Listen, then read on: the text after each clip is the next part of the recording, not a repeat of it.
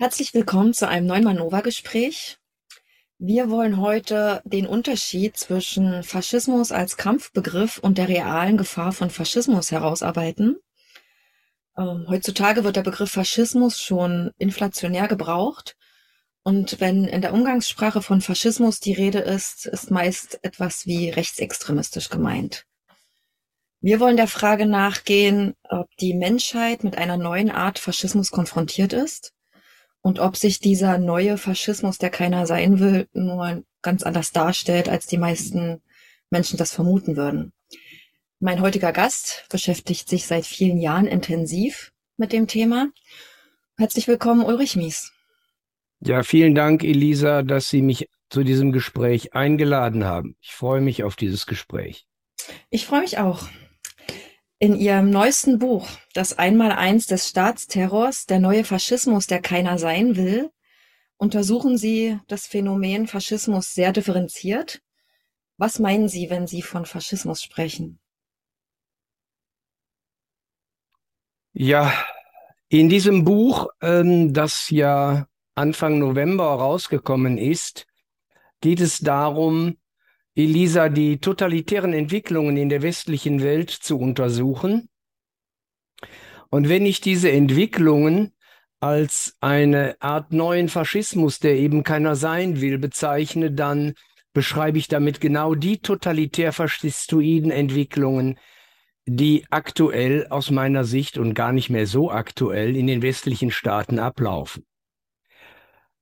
Insgesamt gehen diese Entwicklungen in Richtung antidemokratischer Zentralisierung, das ist eigentlich auch schon das Stichwort, denn totalitäre Systeme oder faschistische Systeme sind immer auf Zentralisierung ausgerichtet. Nun waren damals die, war der traditionelle Faschismus ja festgelegt auf den Nationalstaat, aber die neuen Entwicklungen, da reden wir ja gleich drüber.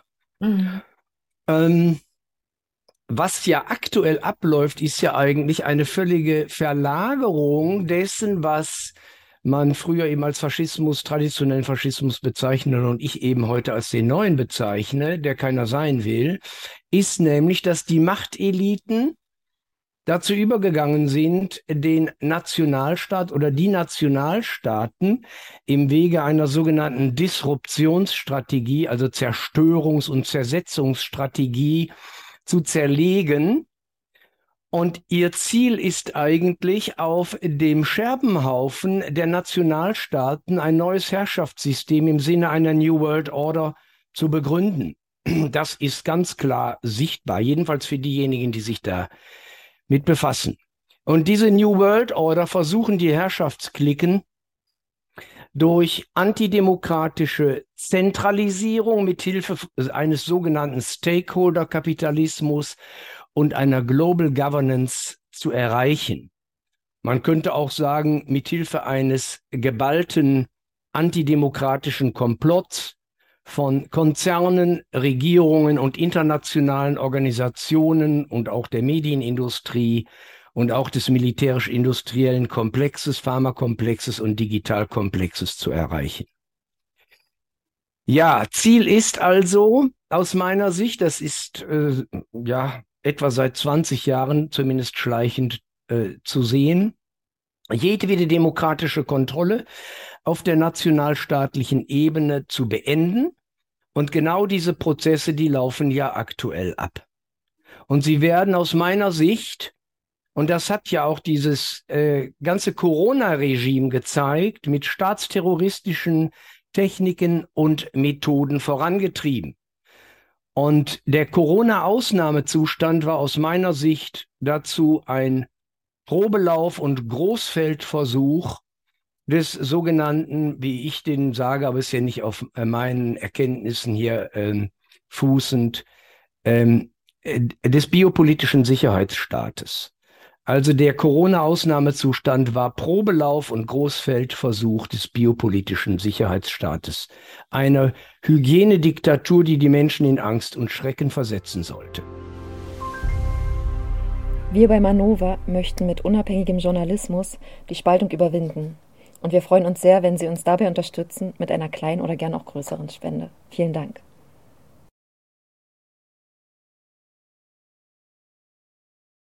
Ja, jetzt haben Sie schon ganz schön weit ausgeholt. Äh, ich möchte nochmal das langsam aufdröseln, weil eben oft äh, Menschen, glaube ich, nicht so ganz folgen können von dem, wie kommen wir jetzt vom traditionellen Faschismus, von dem, was wir unter Faschismus oft umgangssprachlich verstehen, zu dem, was Sie jetzt als biopolitischen Sicherheitsstaat äh, bezeichnen. Und da möchte ich nochmal zurück auf die Frage wenn man jetzt den plumpen Kampfbegriff Faschismus nimmt, der ja oft irgendwie eine Mischung aus Nazi, Rassismus und Totalitarismus zu meinen scheint, ja. untersuchen Sie in Ihrem Buch ja ganz klar zwischen altem und neuen Faschismus. Und da würde ich jetzt gerne erstmal fragen, ob Sie uns erklären können, was genau der alte Faschismus, was man unter dem traditionellen Faschismus versteht, wann der entstanden ist und wie der aussieht. Mhm. Ja, gut zur Abgrenzung traditioneller und äh, neuer Faschismus, der keiner sein will. Da unterhalten wir uns ja jetzt drüber. Also der traditionelle Faschismus ähm, entstand in den 1920er und 30er Jahren als Hauptströmung in Italien und Deutschland.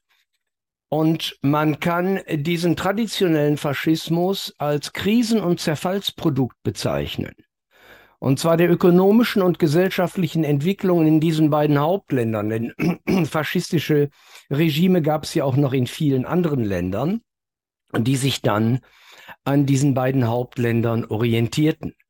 Also der traditionelle Faschismus, das muss man sehen, war eine national-chauvinistisch, antisozialistische und antikommunistische Sammlungsbewegung ultrareaktionärer Kräfte. Und im Gegensatz zum italienischen Faschismus kam aber im deutschen Nationalsozialismus noch ein ausgeprägter Rassismus hinzu. Und dieser richtete sich, weil die deutsche äh, Herrschaftskaste und viele Deutsche bedauerlicherweise begriffen sich ja als Herrenrasse. Und dieser ausgeprägte Rassismus der wandte sich eben vorwiegend gegen die jüdische Bevölkerung, richtete sich aber auch gegen sogenannte minderwertige Rassen wie slawische Völker und andere. Und wenn ich eben ein Zitat bringen darf äh, zu dem Faschismus als Krisenprodukt, dazu schreibt nämlich der Richard Löwenthal äh, 1947 bereits in seinem Buch Jenseits des Kapitalismus, ich zitiere den mal ganz äh, kurz. Beide Bewegungen, also die beiden Faschismen Italiens und Deutschlands, waren Krisenprodukte. Beide sammelten in ihren Reihen die Opfer der politischen und ökonomischen Unstabilität aus allen Klassen, bankrotte Unternehmer, arbeitslose Intellektuelle, deklassierte Offiziere und verschuldete Bauern, konkurrenzunfähige Kleinbürger und verzweifelte Dauerarbeitslose Frontsoldaten, die den Weg in das desorganisierte bürgerliche Leben nicht zurückfinden konnten und Jugendliche, die es unmöglich fanden, in eine normale Berufsarbeit hineinzuwachsen. Die Hoffnungen aller dieser Elemente konnte sich nicht mehr auf ihre Stellung in der Produktion stützen. Sie richteten sich auf den Retterstaat. Und zwar auf einen starken nationalen Staat. Das sind also in ganz groben Zügen die äh, Faktoren und Merkmale, die auf einen traditionellen oder die sich auf den traditionellen äh, Faschismus beziehen. Und Löwenthal beschrieb eben zum Faschismus als Krisenprodukt des Kapitalismus, ferner ganz kurz, ich mache jetzt hier keine Zitatensammlung, die faschistische Bewegung mitsamt ihren Führern ist ein Zersetzungsprodukt der Krise des freien Kapitalismus und der von ihr bedingten Krise der demokratischen Institutionen. Das ist wie heute. Doch eine solche Bewegung einmal entstanden, ist ihre Natur nach zum Verbündeten der aggressiv-imperialistischen Gruppen des Monopolkapitals geschaffen. Zitat Ende. Aber jetzt ja nicht nur das. Vor allen Dingen stellt daher der Löwenthal den Faschismus, wie äh, gesagt, als Krisen- und Zersetzungsprodukt des sogenannten freien Kapitalismus in Richtung imperialistischer Monopolkapitalismus in den direkten Zusammenhang zur Kriegsvorbereitung und zum Krieg. Und auch da stehen wir wieder. Ja, das hat Imperi mich. In, bitte, bitte. Ja, das, das ist das, was mich in Ihrem Buch äh, tatsächlich so, was mir in dem Buch so klar geworden ist, eben diese Verbindung zwischen Kapital und Faschismus. die ich äh, vorher nicht so klar gesehen habe. Also sie beziehen sich ja, wie gerade schon erwähnt, auf die Faschismustheorien des deutschen Politikwissenschaftlers Richard Löwenthal, den Sie gerade zitiert haben, ja. und auch äh, auf den bulgarischen Politiker Georgi Dimitrov und vor ja. allem aber auch auf die Merkmale, die Umberto Eco als äh, genau. äh, die Merkmale des ewigen Faschismus herausgearbeitet hatte. Und ja. während die ersteren beiden es äh, den Faschismus explizit mit Kapitalismus in Verbindung bringen, äh, reduziert Umberto Eco äh, es eher auf kulturelle Merkmale. Ja, vollkommen richtig. Auch noch was sagen? Vollkommen richtig. Der Dimitrov, der hat ja, ich, ich, ich verkürze das mal, der hat ja geschrieben, ähm, dass die bürgerliche Demokratie und der Faschismus zwei verschiedene Ausprägungen des Kapitalismus seien. Und diese Herrschaftsformen also auf der gleichen ökonomischen Basis beruhen.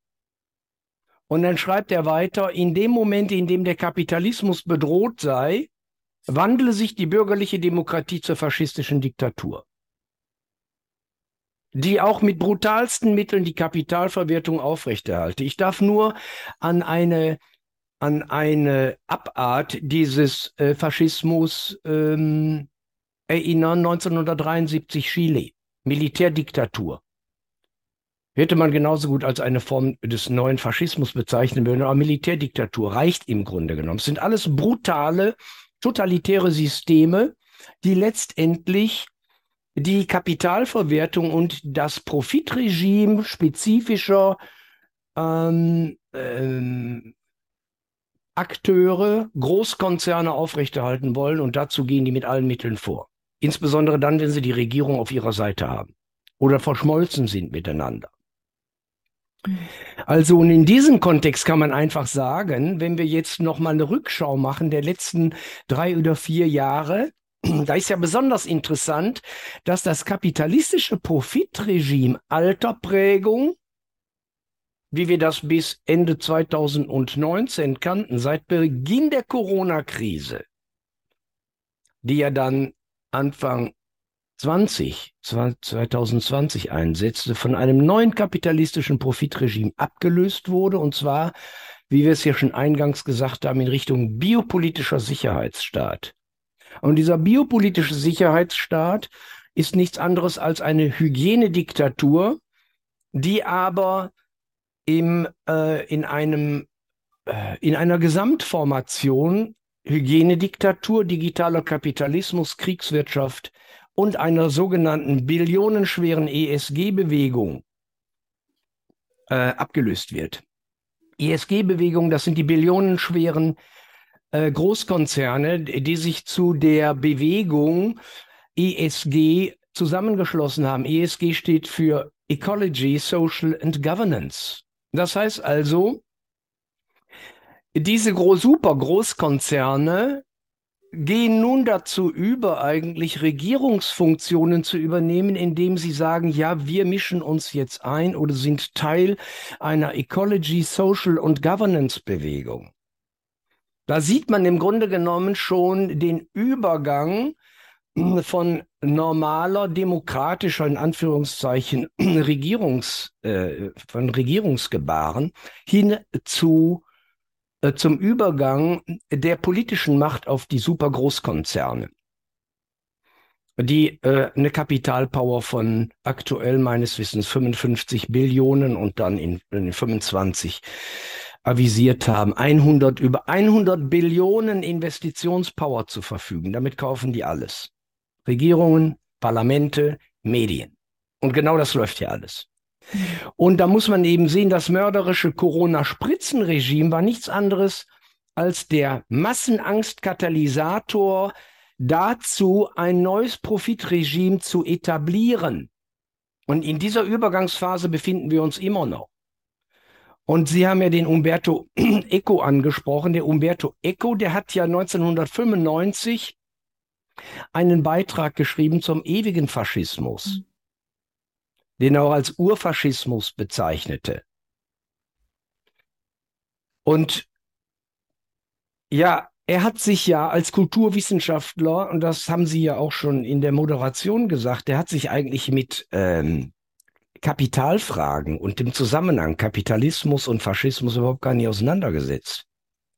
Der hat sich auf kulturelle Faktoren reduziert, 14 Faktoren, die er genannt hat und Merkmale, äh, und hat die verdichtet auf äh, den Faschismus.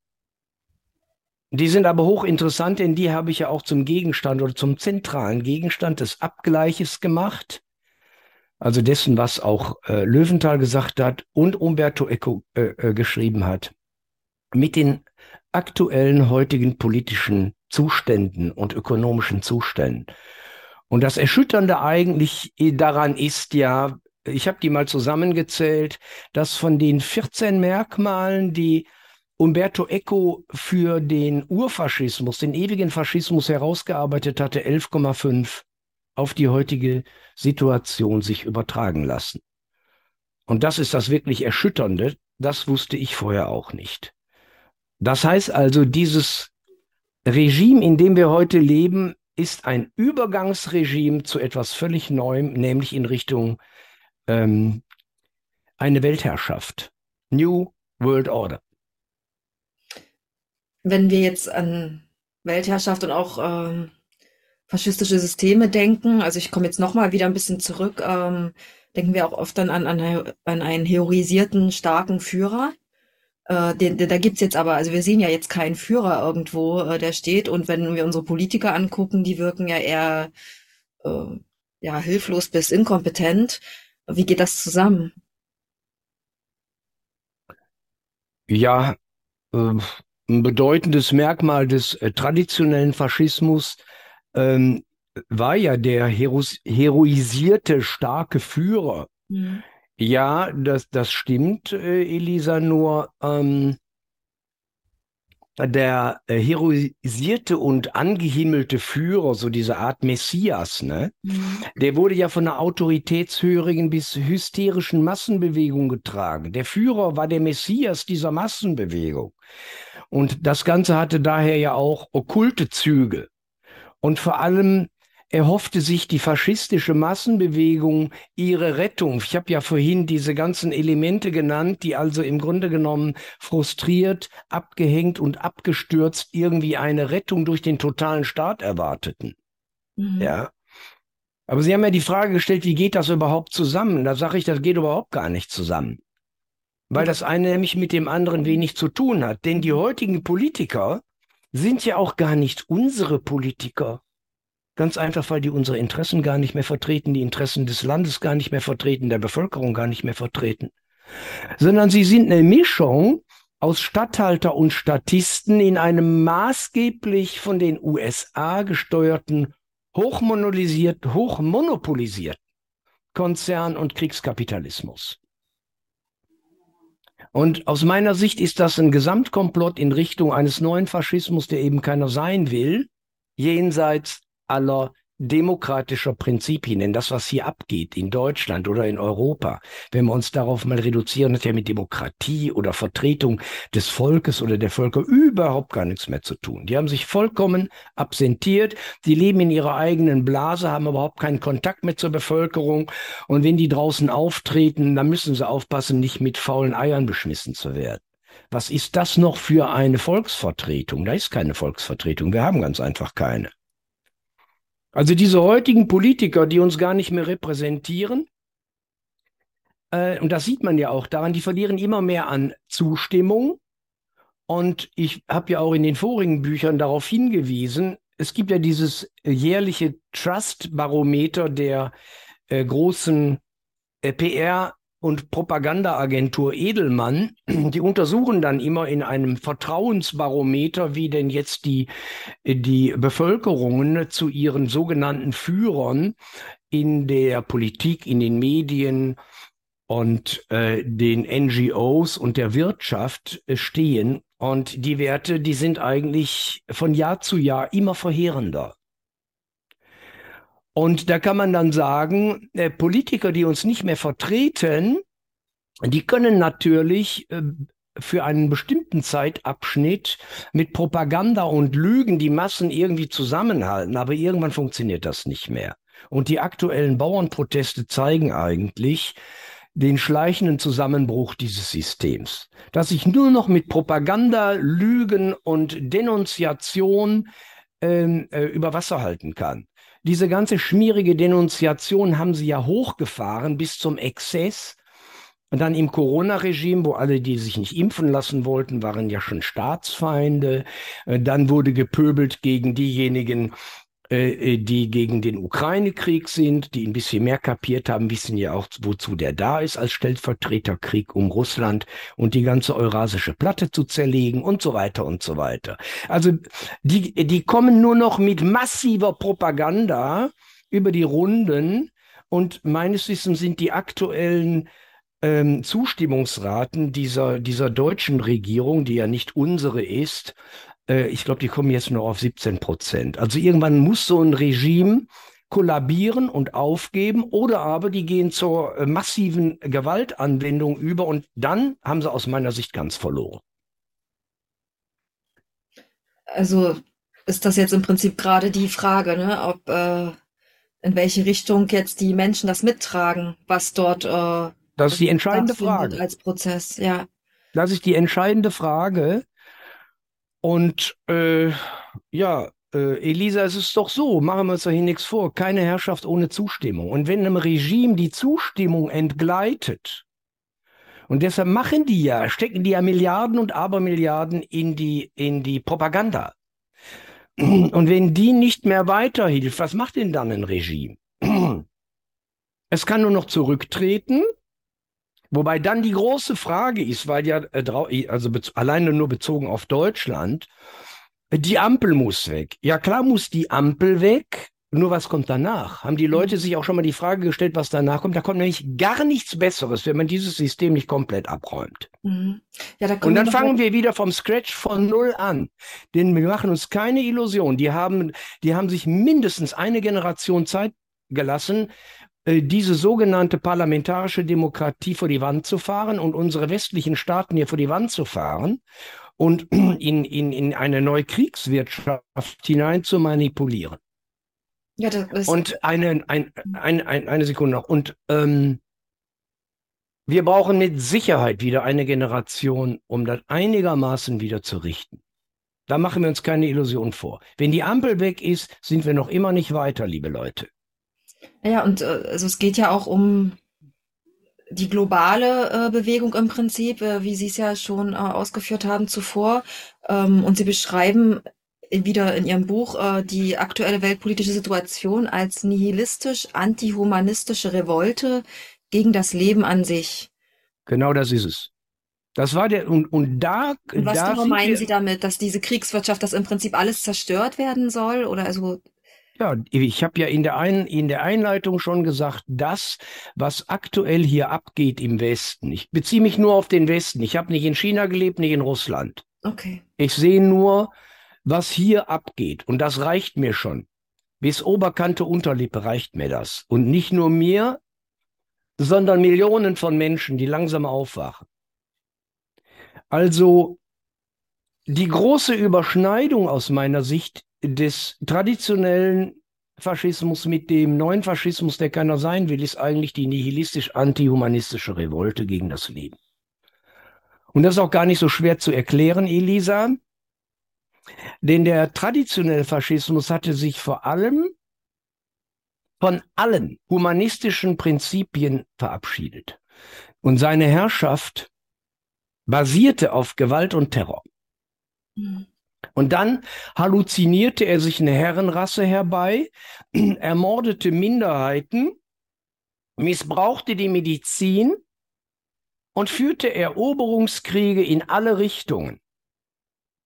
Und wenn wir uns die heutige Lage auf der Welt mal anschauen, so gibt es eben erhebliche Parallelen zu dieser nihilistisch-antihumanistischen Revolte gegen das Leben. Und die Spitze dieser antihumanistischen Revolte gegen das Leben war ja auch das Corona-Regime als Übergangs- und Terrorregime des biopolitischen Sicherheitsstaates.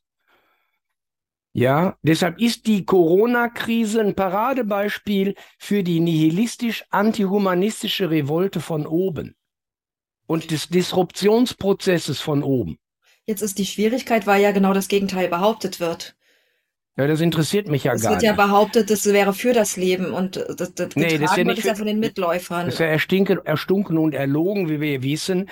Denn es ist doch völlig klar, eine Art neues totalitäres äh, System sagt ja nicht, hallo, ich bin ein neues totalitäres System und ich möchte, ich möchte euch alle beherrschen und versklaven. Mhm. Hallo, nein, ich bin die Demokratie, ich bin das Leben und ich will euch besser machen und so weiter. Ja. Ja?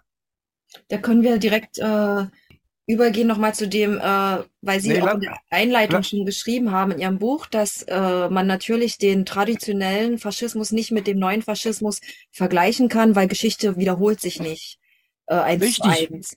Aber Eigentlich, Sie haben eine, ja. aber Sie haben eine Tabelle erstellt, wo Sie die Merkmale gegenüberstellen damit deutlich wird, was, äh, wo, was ist ähnlich, wie, äh, wie gerade beschrieben, die antihumanistische äh, Revolte gegen das Leben. Und ähm, könnten Sie jetzt vielleicht ein paar Beispiele nennen, wie sich der, der neue Faschismus auf die Lebensrealität der Menschen heute auswirkt? Ähm, Elisa, bevor ich dazu komme, ähm, mhm. ich will noch, weil ich das für ganz essentiell halte, nämlich diese Frage nihilistisch-antihumanistische Revolte noch eben äh, weiter ausführen, ähm, weil Sie ja auf einen ganz wichtigen Punkt hingewiesen haben. Denn die, die kamen ja mit ihrer Corona-Nummer ähm, rüber ähm, propagandistisch, indem sie sagten, mhm. ja, wir wollen euch ja vor dem Virus schützen. Das war alles nur Bullshit. Alles nur Bullshit. Denn und daran sieht man dann auch diese antihumanistische Revolte, haben sie ja diese Corona-Nummer mit massivem Staatsterror durchgeführt. Und der Menschheit, und das ist dann gar nicht mehr so freundlich fürs Leben, wurde ein Experimentalinjektionsstoff injiziert.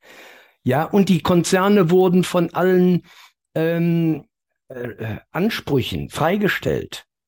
Ja, da sieht man doch schon die ganze konzentrierte Verlogenheit, mit der die da vorgegangen sind.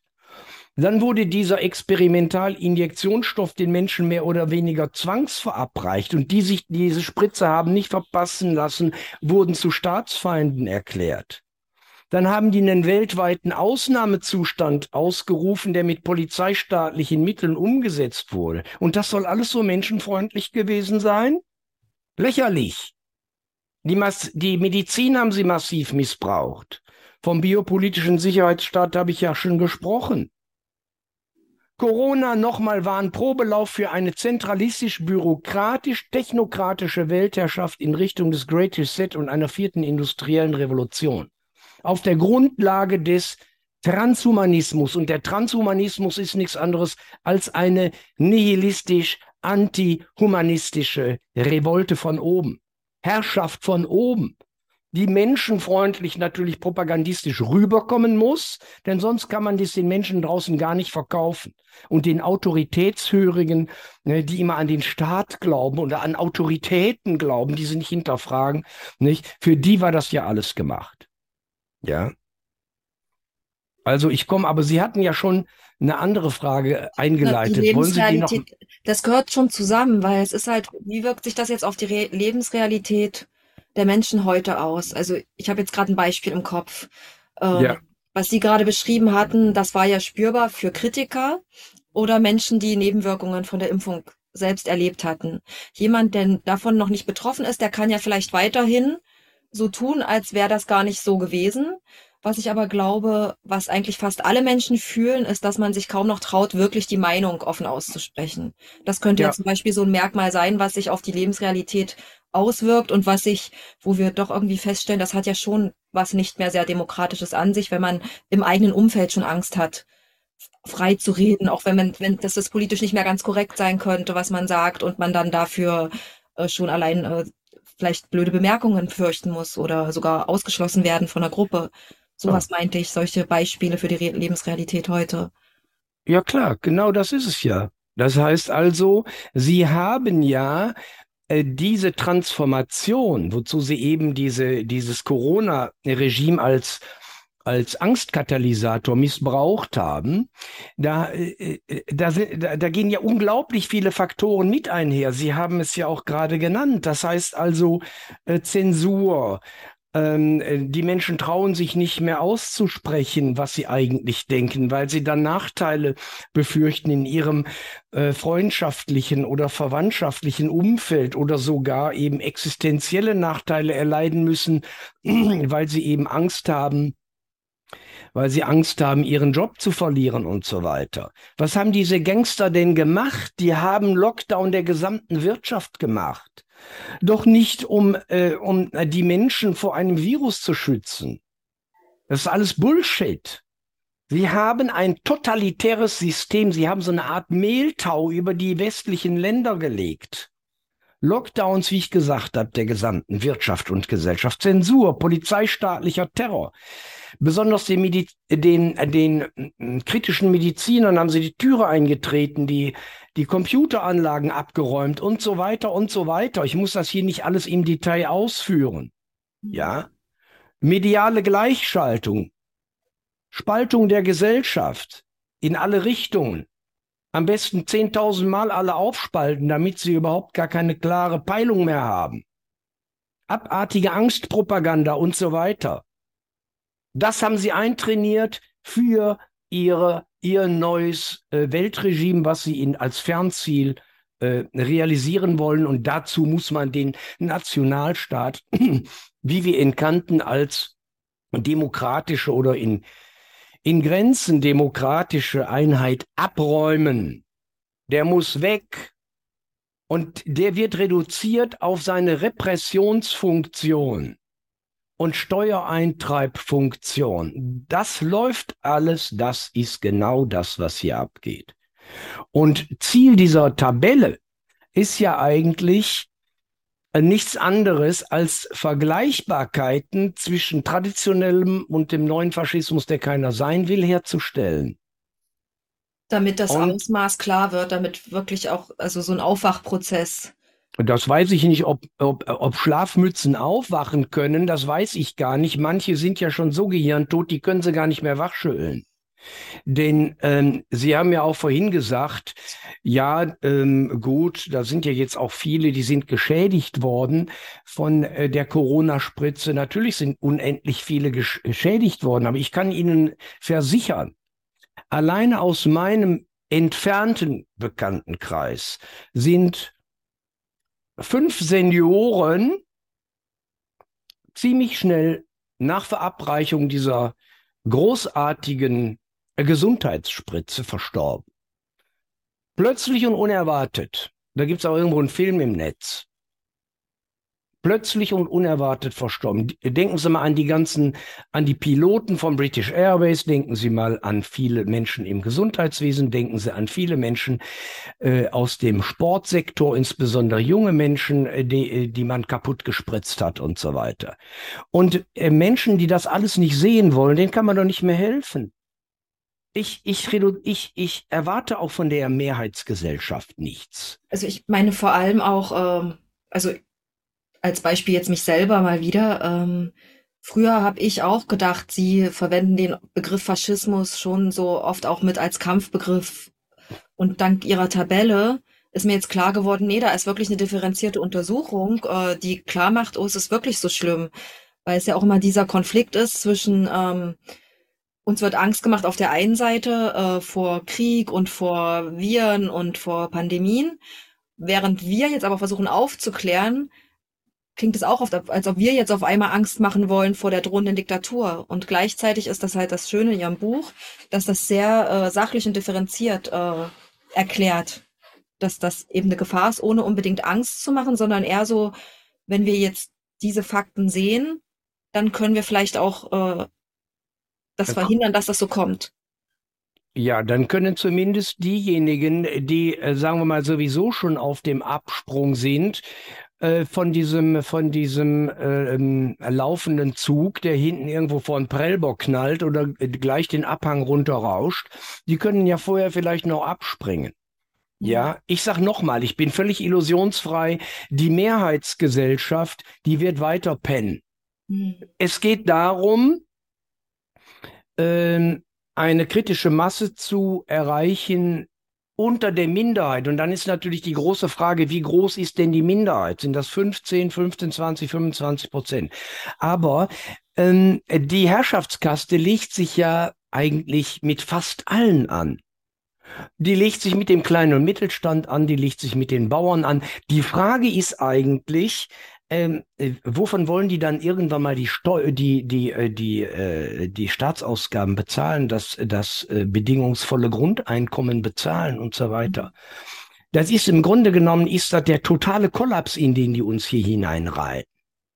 Und das können sie nur mit massiv propagandistischen Mitteln und Denunziation derjenigen, die Maul aufmachen, also wie wir, nicht? Und entweder totschweigen, was sie zum Teil dann noch versuchen, so ein Buch äh, wie, wie, äh, wie ich das jetzt gemacht habe, aber auch Dutzende andere Bücher, die werden ja von dem Mainstream, der ja nichts anderes ist als der verlängerte Propagandaarm dieser Herrschaftsgaste, totgeschwiegen. Das wird ja alles totgeschwiegen. Die Frage ist, wie lange können sie es noch totschweigen? Hm. Und deshalb setzen sie Zensur ein. Auf allen Ebenen. Hunderttausende kleine Filmchen sind äh, auf, auf YouTube gelöscht worden und so weiter. Das geht ja immer weiter durch. Ja. Also ähm, nochmal in, in der Zusammenfassung. Ziel dieser Tabelle ist ja, äh, den traditionellen und den neuen Faschismus, der keiner sein will, gegenüberzustellen. Vor allem geht es um Merkmale, die in etwa vergleichbar sind die identisch sind, aber die auch sich gegenseitig ausschließen. Das heißt, wenn da irgendwelche Idioten draußen sind, die meinen, ich würde hier den, den traditionellen Faschismus ähm, verharmlosen, dann sollen die einfach mal ein Buch lesen und nicht nur darüber quatschen. Ja. Und es gibt eben auch viele Faktoren, und das ist aber auch ganz wichtig, die in dem neuen Faschismus, der keiner sein will, also dieser neuen totalitären Herrschaft, der ich ja quasi diese Begrifflichkeit neuer Faschismus, der keiner sein will, übergestülpt habe. Ähm, es gibt also viele Entwicklungen, die totalitärer Natur sind, die aber an bestimmte Technologien anknüpfen beziehungsweise damit direkt verbunden sind, die dem alten traditionellen Faschismus aber noch gar nicht zur Verfügung standen, die der aber mit Sicherheit für sich genutzt hätte, wenn sie verfügbar gewesen wären. Mhm. Also ist das hier ein Abgleich und eben der das oder das Ziel dieser dieser Tabelle haben Sie ja im Grunde genommen genannt, also diese Merkmale äh, gegenüberzustellen und zu sensibilisieren für die aktuellen Entwicklungen. Ja. Genau, dann können wir auch, äh, ich habe mir ja ein paar Fragen schon äh, vorher notiert äh, und würde jetzt gern zu der nächsten Frage übergehen. Ja. Ähm, da möchte ich Sie zitieren im Buch. Ähm, beschreiben Sie eine Vielzahl nicht gewählter und größtenteils nicht rechenschaftspflichtiger Institutionen ist inzwischen eng mit Konzern und Regierungsmacht verschmolzen. Die meisten Bürger dürften sich darüber nicht im Klaren sein. Und auch da würde ich gern wieder nach Beispielen fragen von solchen äh, nicht gewählten und rechenschaftspflichtigen Institutionen, die eng mit Konzern und Regierungsmacht verschmolzen sind. Wenn Sie ein oder zwei Beispiele nennen können, die das gut zeigen. Ja, ich müsste eigentlich, Elisa, jetzt hier so viele Beispiele nennen, äh, äh, das sprengt unseren zeitlichen Rahmen. Eins oder zwei? Ja, ja, ja, ich, ich nenne ein paar. Danke. Ähm, also ich habe mich ja hier auf eine ganze Liste bezogen, äh, die ich übernommen habe, weil ein Buch besteht ja auch immer aus dem, was andere erarbeitet haben. Nur sollte man dann auch so sauber sein und die auch nennen. Ähm, der britische Autor Simon Elmer hat in seinem Buch The Road to Fascism for a Critique of the Global Biosecurity State eine ganze Liste äh, von äh, Institutionen zusammengestellt, die maßgeblich das Leben der Menschen in der Weltgemeinschaft beeinflussen. Also supranationale Institutionen, Organisationen, die sich alle gar nicht irgendwie demokratisch legitimieren müssen, und das sind unter anderem Bank für internationalen Zahlungsausgleich, Internationaler Währungsfonds, die Weltbank, die WHO, die NATO, der Europarat, der Europäische Gerichtshof, die Europäische Kommission, World Economic Forum mit über 1000 Mitgliedsfirmen nicht, unter Klaus Schwab, die Trilaterale Kommission und so weiter und so weiter. Der Rat, also der Staats- und Regierungschefs der EU, Gruppe der Sieben, G7, die waren früher ja mal G8, da war Russland noch drin, die sind ja jetzt rausgeschmissen. Gruppe der 20, Gruppe der 30, gegründet 1978 von der Rockefeller Foundation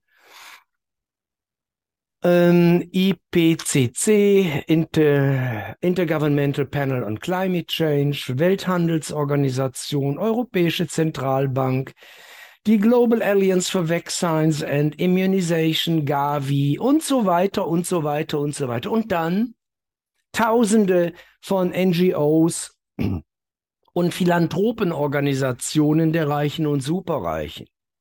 Und was wir eben sehen müssen, alle diese Organisationen, die maßgeblich unterwandert sind von Kapitalinteressen in Verbindung mit Machtinteressen, mit Regierungsapparaten, die bestimmen eben maßgeblich und zwar von oben, nicht von unten. Demokratie ist immer etwas von unten. Und die haben sie aus, ab, abgelöst und ausgeschaltet. Deshalb kommen alle diese Entwicklungen, äh, von denen ich hier äh, zusammen spreche in Richtung eines neuen Faschismus, der keiner sein will, die kommen sämtlich von oben. Es kommt nichts aus der Bevölkerung. Die Bevölkerung wird gar nicht mehr gehört. Die will man gar nicht mehr hören. Man will es gar nicht mehr wissen. Deshalb schottet, schottet sich der ganze Herrschaftsapparat auch komplett von den Völkern ab. Ja, die sind nur noch, die sind nur noch Opfer und werden zu Betroffenen gemacht ihrer Entscheidung. Es geht auch in die Richtung antihumanistisch. Also man hat den Eindruck, die werden auch gar nicht mehr als Menschen wahrgenommen. Also das ist nur noch eine Masse an Konsumenten.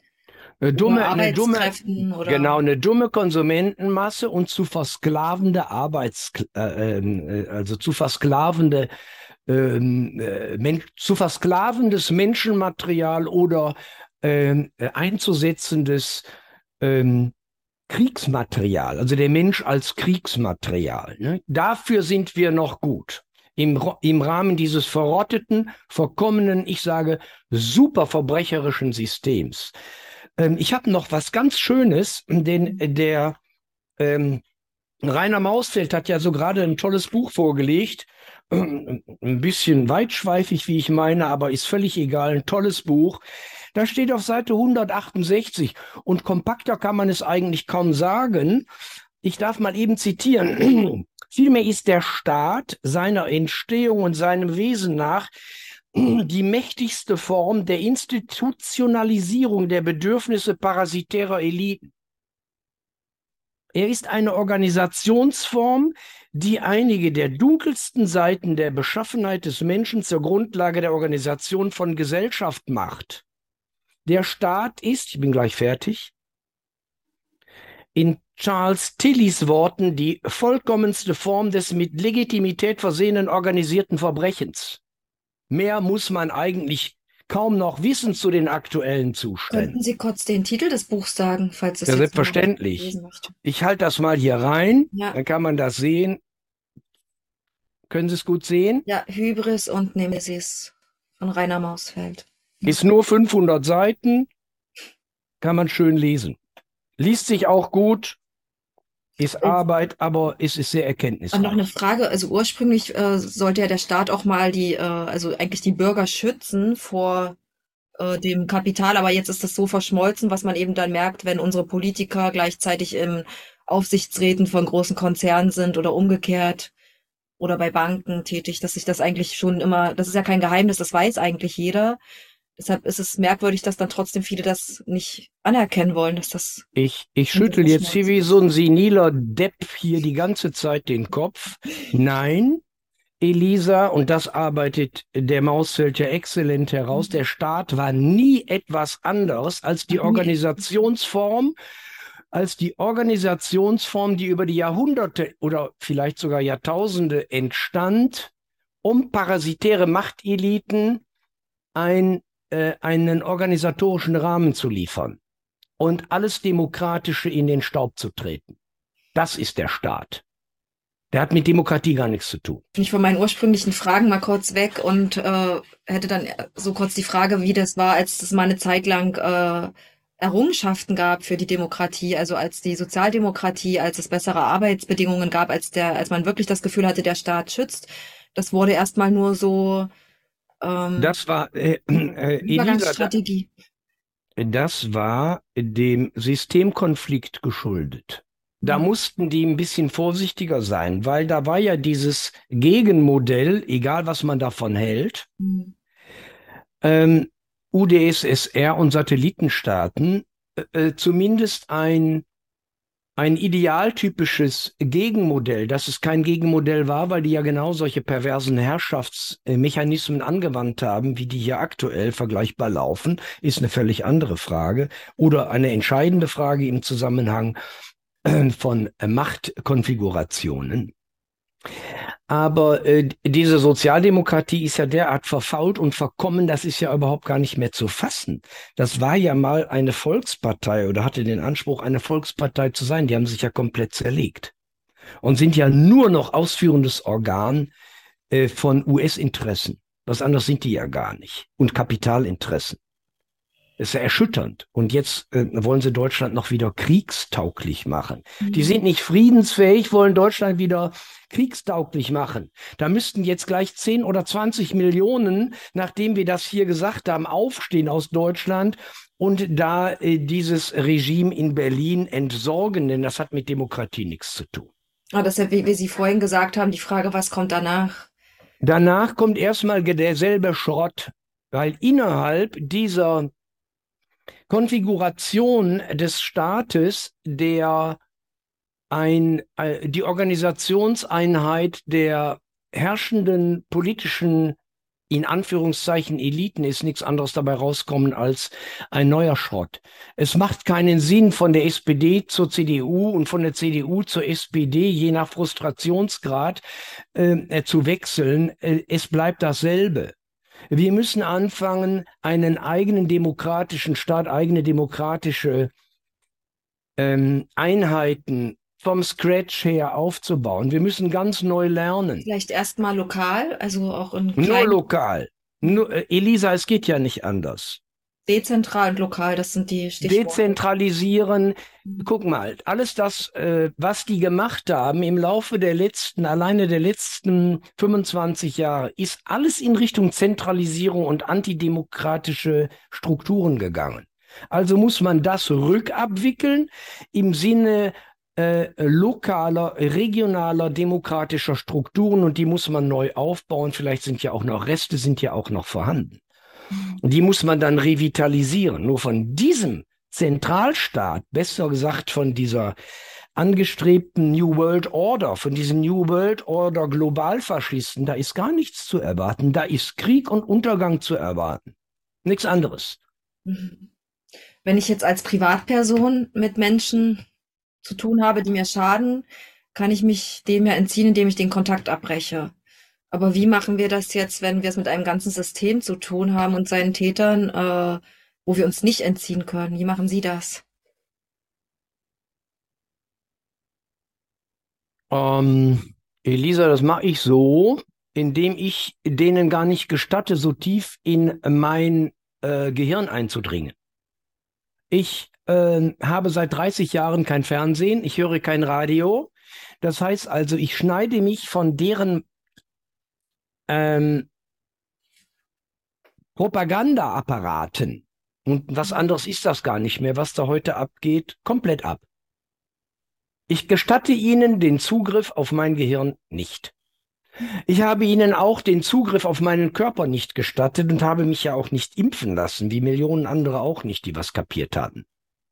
Also im Rahmen äh, einer, einer persönlichen Autonomie da können Sie eine ganze Menge machen. Einfach denen den Zugriff nicht mehr gewähren oder den Zugriff nicht gewähren. Das Ganze ändert natürlich überhaupt gar nichts an, dem, an dem großen System, an dem Faschismus, der keiner sein will, denn der ähm, wird weiter Angst produzieren, weil er kann nur noch mit Angst regieren und er wird äh, weiter Steuer eintreiben und er wird weiter versuchen, wenn er den immer mehr äh, mit dem Rücken zur Wand steht, er wird immer mehr Gewalt anwenden müssen. Und ein, ein strukturelles Gewaltsystem muss dann zur Gewalt greifen, wenn ihm die äh, Zustimmung entzogen wird. Oder es tritt zurück. Und das sehe ich aber noch nicht. Ja, das ist das.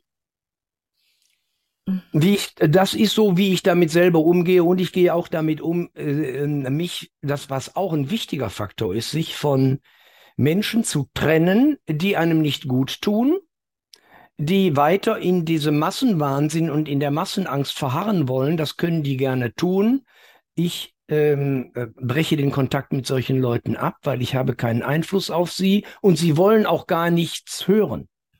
Sie schotten sich ja selber auch ab. Sie sind nicht reflexionsfähig. Also indem wir auch, also wir können ja auch anerkennen, dass wir nicht wissen, wie die Zukunft ist. Wir wissen nicht, wie wer wie reagieren wird, wann. Ähm, und dass wir aber so vorgehen können, dass wir uns aufklären, also dass wir Bescheid wissen, dass wir sensibilisiert sind für die Gefahr und dann aber nicht äh, in der Angst irgendwie verharren, sondern wir wissen jetzt, womit wir es zu tun haben und wissen dann, was wir jetzt aufbauen. So nach dem Motto, indem wir keine Energie mehr reingeben, weil wir auch nicht dagegen kämpfen, sondern was Neues aufbauen, äh, lokal, dezentral. Vielleicht, wir, wir wissen nicht, wozu das führen könnte, aber das ist zumindest ein Versuch, also ein gangbarer Weg für Menschen, die also das machen ja auch schon sehr viele gerade seit. Äh, es machen unglaublich viele Menschen und äh, das alles, was läuft, im Sinne positiver demokratischer Entwicklungen darf natürlich auch gar nicht in den Mainstream hineinsacken, der ja nichts anderes ist, wie ich es vorhin gesagt habe, als die Propagandaindustrie, äh, die Bewusstseins- und Unterdrückungsindustrie der herrschenden Klasse. Was anderes sind die ja alles gar. Und weil sonst dagegen vorgegangen werden würde, vielleicht. Also ich merke auch, es ist tatsächlich so, dass ich äh, als Mutmachredakteurin erhalte ich halt eben auch viele E-Mails mit kleinen Projekten lokal vor Ort.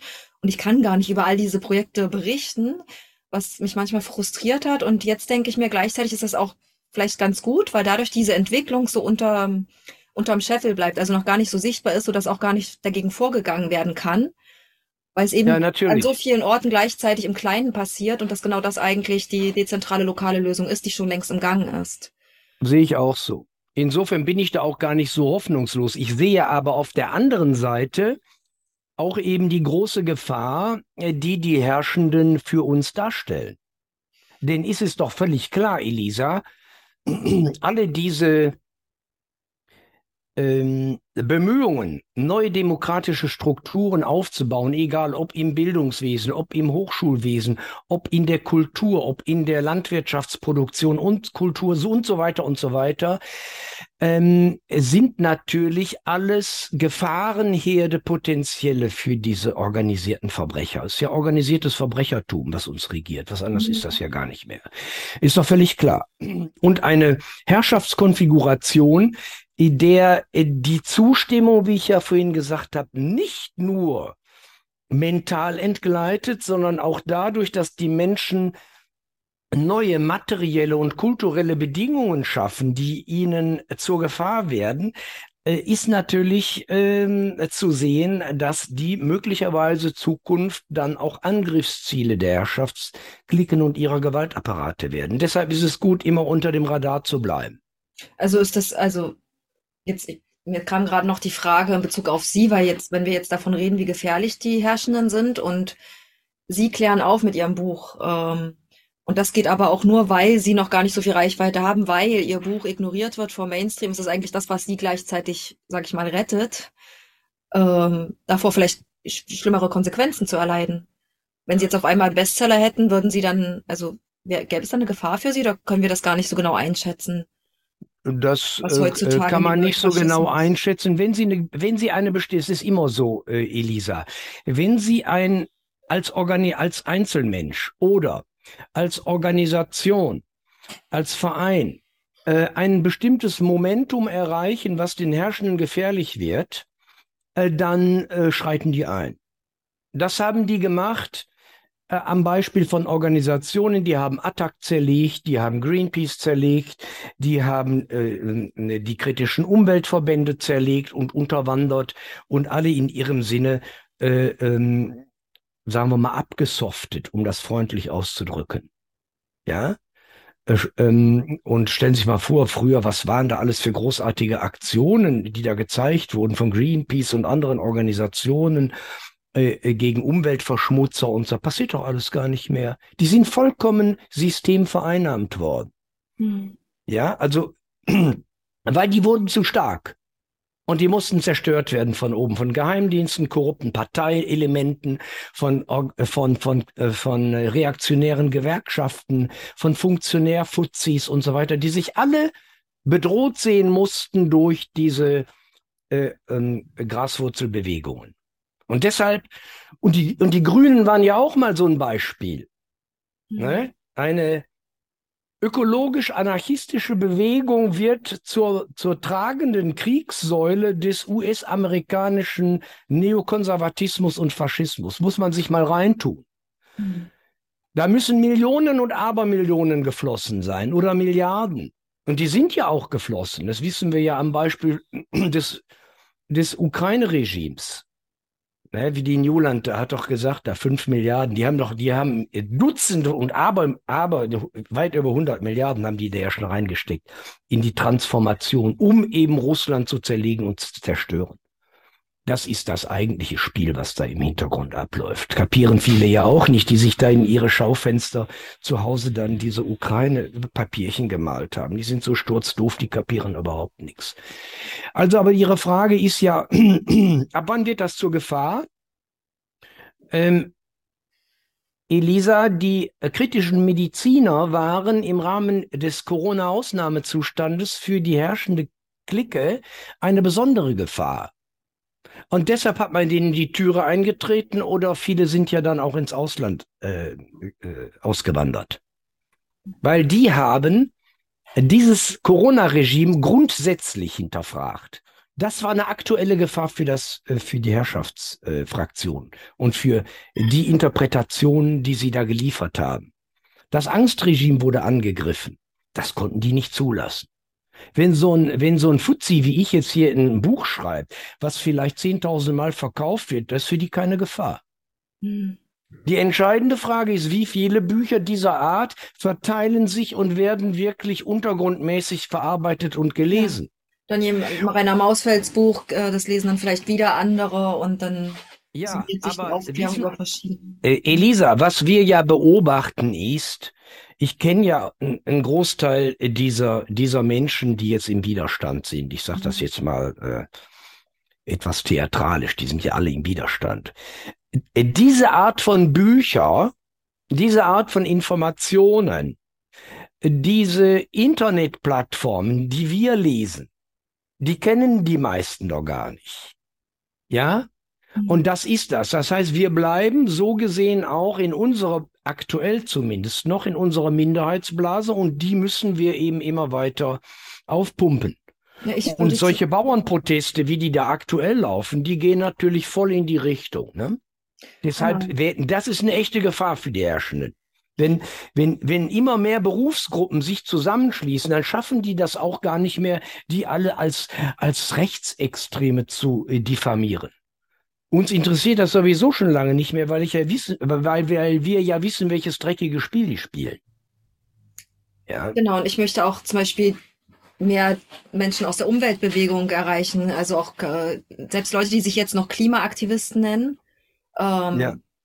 erreichen. Und da ist eben dann schwierig, wenn man die vorher schon strutzdoof genannt hat, dann hören die einem vielleicht oft nicht mehr so gerne zu. Ähm, also wie erreichen wir im Prinzip Menschen, die, die gerade noch äh, eben in der Propagandamatrix, sag ich mal, eher sind. Vollkommen richtig. Die ähm, stecken voll in der Propagandamatrix. Ja, da, aber wie ja, reden wir mit denen so, dass sie uns auch zuhören können? Aber das wäre jetzt noch mal ein Thema für ein anderes Gespräch. Ich würde ja. jetzt gerne noch zu einer anderen Frage äh, zurückkommen, ähm, die auch damit zusammenhängt.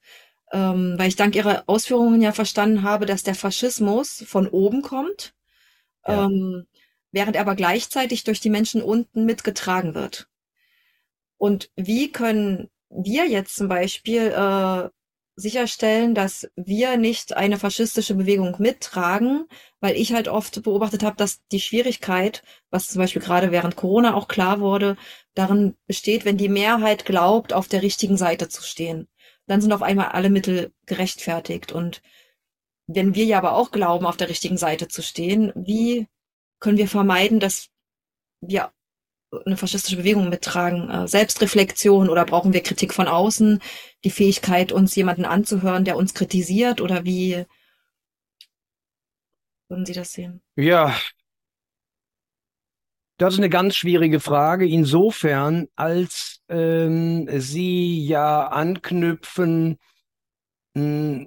an die Frage, wie kommt es überhaupt dazu, dass eine so breite Masse so autoritätshörig ist?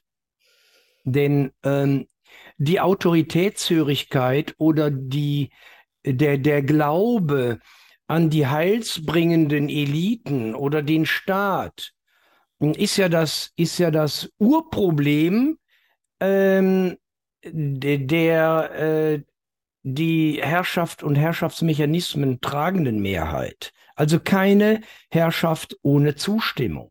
Und wenn sie, wenn die breite Masse eben autoritätshörig ist und wenn sie immer wieder den den herrschenden Eliten wie seit Jahrhunderten hinterher rennt, dann wird sie immer wieder in dem Krieg landen. Und das ist ja das Erschütternde. Ja. Und wenn der Staat, wie der Mausfeld es ja gesagt hat, notwendig zu einer organisierten Kriminalitätsmaschine mutiert, und zwar dann zur organisierten, zum organisierten Verbrechen, oder äh, ja, zum organisierten Verbrechen äh, tendiert, beziehungsweise äh, die Organisations- und Funktionseinheit des organisierten Verbrechens ist, ähm, dann müssen wir sehen, wie, welche Chancen gibt es da überhaupt rauszukommen? Und da sehe ich einfach nur, äh, ich habe es ja vorhin gesagt, sich zu lösen von den von den Propagandaeinheiten und das kritische Denken zu befördern, soweit das möglich ist. Mehr, mehr weiß ich nicht, mehr sehe ich auch gar nicht. Weil alles das, was wir hier erleben, ist ja ist zwar keine Wiederholung von Geschichte, aber es sind, es sind immer wieder vergleichbare Mechanismen der Staatsgläubigkeit, äh, die, äh, die die Menschen immer in den nächsten Krieg, in den nächsten Untergang, in die nächste Verwerfung treiben. Also, ähm, warum die Menschen immer ihre Hoffnung in den Staat setzen, ist äh, ein massenpsychologisches äh, Phänomen, weil sie offenbar immer irgendeine Art von Führung brauchen, die es ihnen schön macht, um das mal ganz primitiv auszudrücken. Und davon muss man sich lösen, denn das ist nicht erwachsen. Hm. Also und auch Kritikfähigkeit, oder? Also so schon auch Gespräche auszuhalten. Ich muss, Elisa, ich muss Gespräche aushalten, die mir nicht gefallen. Wenn Sie, Elisa, wenn diese Gespräche echte Gespräche sind, wenn es eine echte Diskussion ist, wenn disputiert wird. Wir müssen überhaupt gar nicht in allen Fragen des Lebens oder der Zukunftsorientierung oder äh, Zukunftsorganisation übereinstimmen. Wir müssen aber zuhören, wer hat die besseren Argumente und auch bereit sein, eigene Überzeugungen schleifen zu lassen und aufzugeben, wenn der andere bessere Argumente hat. Da stehen wir doch in diesem Staat überhaupt gar nicht. Diejenigen, die das Maul aufmachen, werden im Grunde genommen schon zwar nicht physisch totgeschlagen, aber fertig gemacht. Es ist ein Fertigmachersystem, in dem wir leben. Die Kultur des Gespräches haben sie auch zerlegt und zerstört, indem sie die Gesellschaft aufgespalten haben. Und Corona war eine, ein exzellentes Beispiel dafür. Aber es gibt unzählige andere. Und die ziehen jede, jede Woche oder jeden Monat ziehen die neuen Register. Und dann haben sie den Ukraine-Krieg, dann haben sie die Nahost, die, die Nahost-Auseinandersetzung zwischen Israel und den Palästinensern. Das nächste ist dann, dann rollen die nochmal diese Iran-Nummer hoch und so weiter und so weiter. Das ist endlos. Mhm. Ja, also immer neue immer neue Sphären der Disruption zu eröffnen, um die, die, die Menschen gegeneinander zu hetzen. Statt dass die Menschen kapieren, wer das alles anrichtet. Wer die Flüchtlingsströme anrichtet. Die Flüchtlinge kommen ja nicht freiwillig hierhin. Sie sind Opfer von Kriegen, die diese organisierten Verbrecher hier permanent in Permanenz lostreten. Der Frieden ist kein Geschäftsmodell.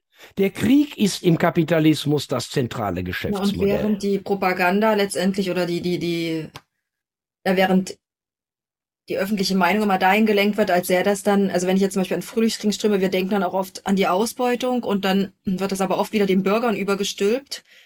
Und selten nehmen wir wirklich die Konzerne oder die Konzernspitzen äh, in Haft dafür, also jetzt in unserer öffentlichen Meinung, sondern dann fühlen sich oft viele Menschen selbst schuldig. Also das ist dann wieder dieses Divide et Impera, was halt äh, äh, ja. greift, äh, dass man dann sich gegenseitig angreift, Umweltaktivisten, dann äh, Leute, die ein großes Auto fahren, während eben die Ausbeutung.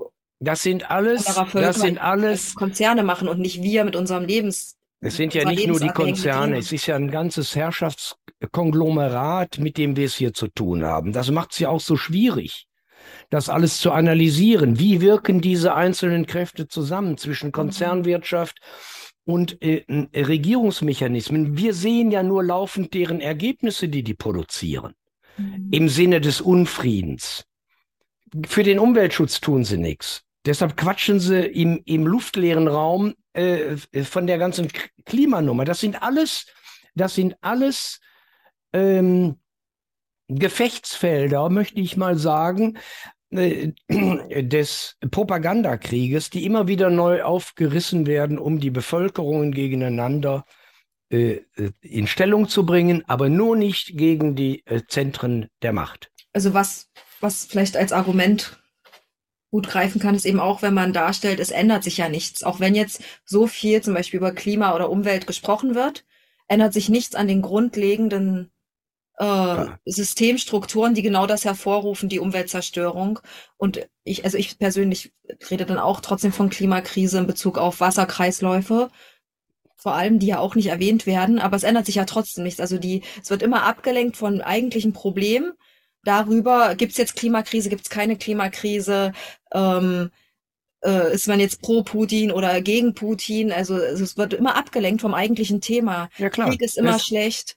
Das ist das Ziel von schlecht. Propaganda, Elisa. Das ist mhm. genau das Ziel von Propaganda, die Bevölkerung ähm, immer wieder auf eine neue Wildsau zu setzen und dann wird die durch, äh, durchs Dorf getrieben. Und dann kommt in der nächsten Woche äh, kommt eine neue Wildschweinrotte, da, äh, da wird auch wieder hinterher geritten und so weiter. Mhm. Das ist das.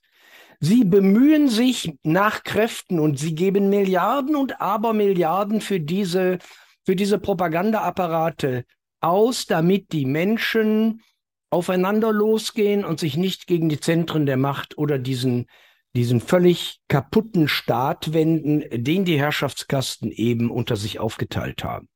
Und wie Sie auch gerade noch selber erwähnt hatten, die Menschen äh, setzen ihre Hoffnung irgendwie immer noch in den Staat. Äh, worin sollten die Menschen ihre Hoffnung stattdessen setzen?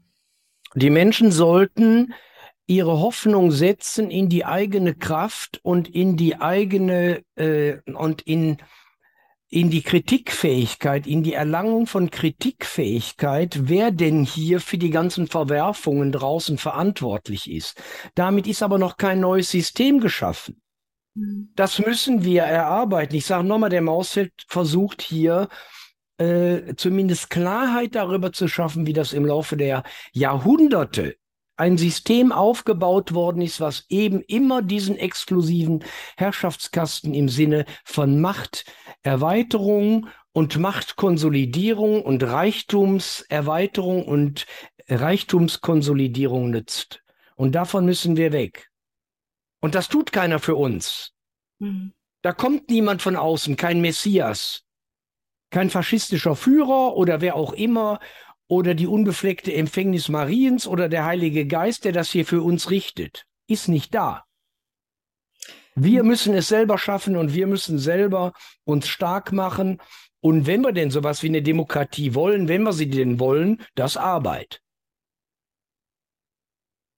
Ein Bekannter von mir hat das mal zusammengefasst, ähm, dass die ganzen Krisen, die wir aktuell haben, äh, eigentlich des, der Ausdruck einer und derselben Krise sind, nämlich der Krise der kaputten Beziehung.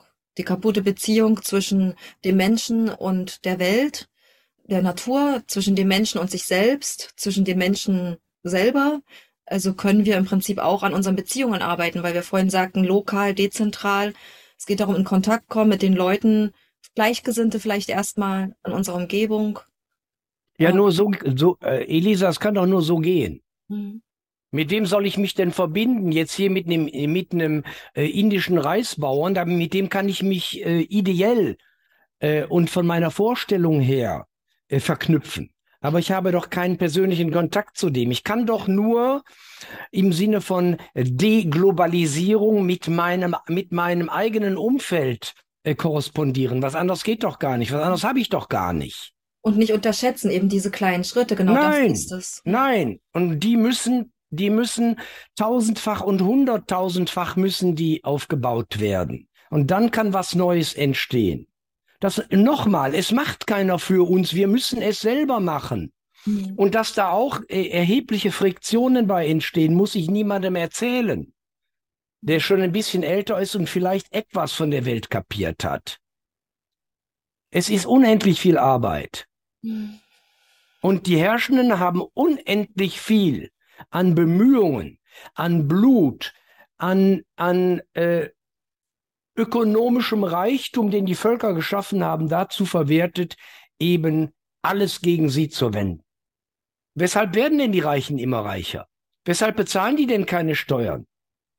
Das Widerwärtigste, ich habe mich damit aktuell noch nicht bis zum Schluss befasst, die haben doch jetzt in Deutschland so eine Art Flaschensteuer für diese armen Teufel, die, die, die draußen Flaschen äh, einsammeln, äh, erfunden. Wie krank muss man eigentlich im Hirn sein, liebe Leute, da von der Regierung so etwas zu machen? Das zeigt doch nicht anders als Nihilismus, als antihumanistischen Nihilismus in Reinkultur. Ja, die großen Konzerne zahlen keine Steuern mehr oder so gut wie gar nicht, kriegen noch jede Menge Milliarden Subventionen für irgendwelche Chipfabriken in den Hintern geschoben und den armen Teufeln draußen äh, nimmt man auch noch oder die besteuert man auch noch, wenn sie Flaschen einsammeln. Muss man sich mal reintun. Wie krank und kaputt sind die eigentlich? Mhm. Und das zeigt nichts anderes als Menschenverachtung. Und da kann man nur sagen, das geht bis zu einem bestimmten Punkt gut und dann und dann ist Schicht. Und dann könnt ihr schießen lassen. Und dann habt ihr ganz verloren. Ich habe von Gerald Hüther, dem Hirnforscher, gelernt, dass wenn wir unser Verhalten ändern wollen, wenn wir Gewohnheiten ändern wollen, wenn wir dann jetzt ein ganzes System ändern wollen, äh, müssen wir zuerst Gewohnheiten und Verhalten ändern, brauchen wir dazu die Freude. Äh, können Sie vielleicht irgendwas nennen, wie Sie in Ihrem Leben, weil ich kenne Sie auch persönlich ein bisschen und äh, Sie wirken doch äh, oft auch sehr freudvoll, trotz all dem, mit, womit sie sich befassen. Äh, wie bringen wir gleichzeitig die Freude, die uns überhaupt ermöglicht, aktiv zu werden jetzt und überhaupt Lust dazu macht, jetzt was zu machen, anstatt da zu sitzen und zu denken, okay. Äh, also äh, Elisa, nochmal, ich habe das vorhin schon gesagt, sich von dem ganzen Dreck und Scheiß zu verabschieden, den die uns tagtäglich in die Gehirne hämmern. Ganz mhm. wichtig. Ganz wichtig. Ich muss mich davon frei machen. Ich kenne ja auch in meinem eigenen Umfeld unglaublich viele Leute, die sind so drauf wie wir, die sitzen acht oder zehn Stunden am Rechner, ziehen sich den Dreck der ganzen Welt rein und sind im Grunde genommen fertig. Das ja. darf man sich nicht selber antun. Ich muss nicht wissen, wenn in China ein Fahrrad umfällt und jemand davon erschlagen wurde. Muss ich nicht wissen. Mhm. Ja, und von daher sich abschneiden von äh, dem Wahnsinn oder zumindest auch Urlaub vom Rechner zu machen, vom Internet zu machen. Ich gehe manchmal eine Woche lang nicht ins Netz. Hm. Befasse mich mit anderen Dingen. Findet erstmal Bereiche, die euch Spaß und die euch Freude machen. Und die findet ihr nur im Zusammenhang, äh, wenn ihr äh, selber auf euch rekurrieren könnt, wenn ihr wisst, was euch Freude machen könnte. Und ganz wichtig ist eben der Kontakt zu anderen Menschen, mit denen ihr harmoniert. Und dann kommt was zusammen. Und ich sage, gründet tausend oder zehntausend philosophische Salons in jedem Dorf, in jedem Stadt, in jeder mhm. Stadt. Und da könnt ihr schon mal zusammenkommen. Macht es gut und macht es gezielt. Ladet gezielt ein, denn sonst werdet ihr unterwandert. Mhm. Sucht euch Vertrauen, die Leute. Bitte? Vertrauen untereinander kultivieren. Absolut, ja. absolut. Dass du da dir irgendwelche Stinkstiefel einlädst aus dem Staatsapparat, kann ja sein, aber irgendwann merkt man das. Und sich sensibilisieren für destruktive Kräfte und die raushalten aus seinem Leben, soweit man denn kann. Es gibt unglaublich viele Mechanismen, die man äh, für sich selbst nutzen kann, die man selber in Szene setzen kann, um sich vom Wahnsinn etwas zu distanzieren. Ich sage nochmal, der schwebt über uns, ja, der Krieg schwebt über uns, die Atomwaffen sind da, aber ich kann mir das nicht jeden Tag reinziehen, denn sonst kann ich mich gleich von der Brücke stürzen. Den Gefallen tue ich denen aber gar nicht.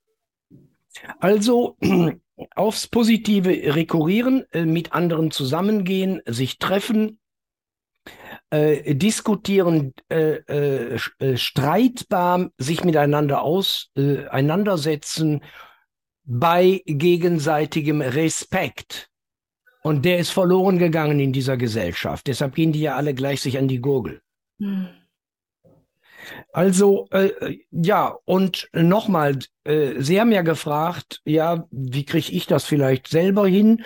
Gut, ich befasse mich mit vielen anderen Dingen, die mich interessieren und ähm, versuche also da äh, ähm, Freude äh, zu gewinnen oder auch zu konservieren.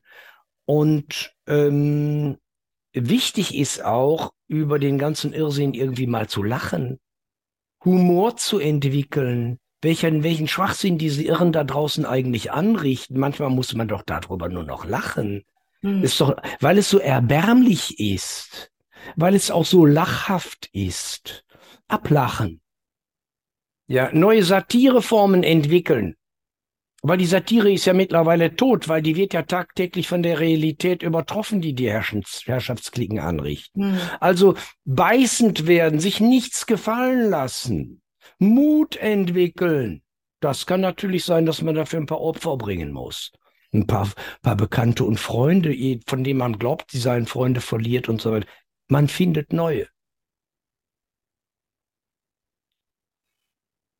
Dann bedanke ich mich herzlich für dieses Gespräch, das jetzt etwas länger geworden ist als meine üblichen Gespräche, aber es hat sich gelohnt.